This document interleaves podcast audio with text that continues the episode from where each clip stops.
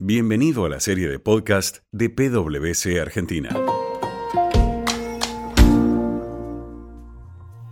Hola, mi nombre es Andrés Arcuno. Soy director de Forensics y Risk Analytics y hoy vamos a hablar sobre cómo evaluar el riesgo de un tercero dentro de la organización en tiempos de pospandemia. Hoy en día en la mayoría de las organizaciones, además de contar con su equipo interno de trabajo, por supuesto que se apoyan terceras partes para realizar sus actividades pero una falta de esos terceros puede ponerla en peligro.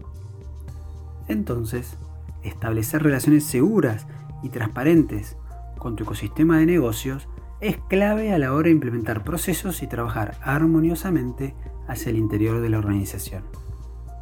El propósito de la gestión de riesgos es garantizar que la organización interactúe y mantenga relaciones comerciales con terceros que estén comprometidos con su código de ética y conducta y por supuesto con el cumplimiento de las leyes vigentes. Asimismo, las organizaciones entran en relaciones con una heterogeneidad de terceros, ya sea proveedores, consultores, representantes, agentes, clientes, socios negocio, etc. Y es ahí donde el riesgo que enfrenta la empresa a potenciales costos reputacionales, legales y económicos crece, porque la compañía puede ser responsable del accionar de sus terceros. Escucharon bien, la compañía puede ser responsable del accionar de sus terceros.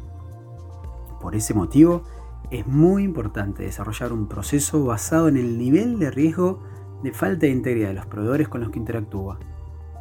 De esa manera se podrán implementar controles más severos sobre aquellos terceros que representan un riesgo mayor o directamente preferir no incorporarlos al ecosistema de negocios de la empresa.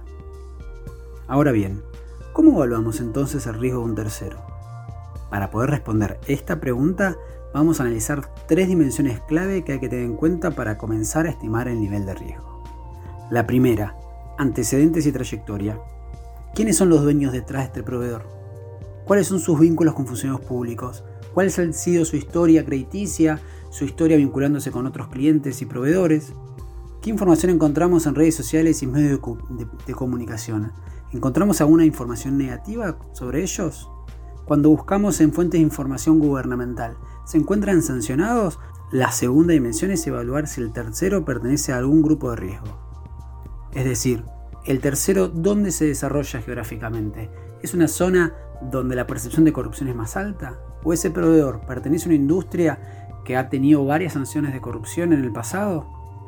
¿O el tipo societario que utilizan es un vehículo habitual para cometer hechos de corrupción, ya sean lamentablemente fundaciones asociaciones civiles?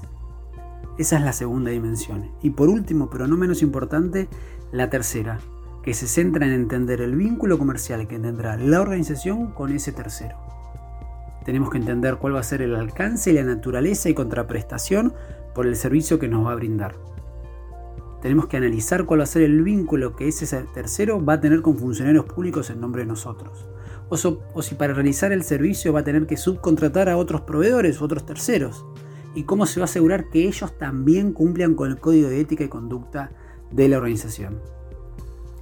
En resumen, son tres las dimensiones, antecedentes y reputación, si pertenece a grupo de riesgo y cuál va a ser la relación comercial que vamos a entablar. Con esos tres aspectos analizados vamos a poder determinar el nivel de riesgo. Desde PwC Argentina estamos para ayudarte. Muchas gracias y hasta el próximo podcast. Te invito a visitar nuestra página web para acceder a la biblioteca de podcast de PwC Argentina. Te esperamos en la próxima entrega.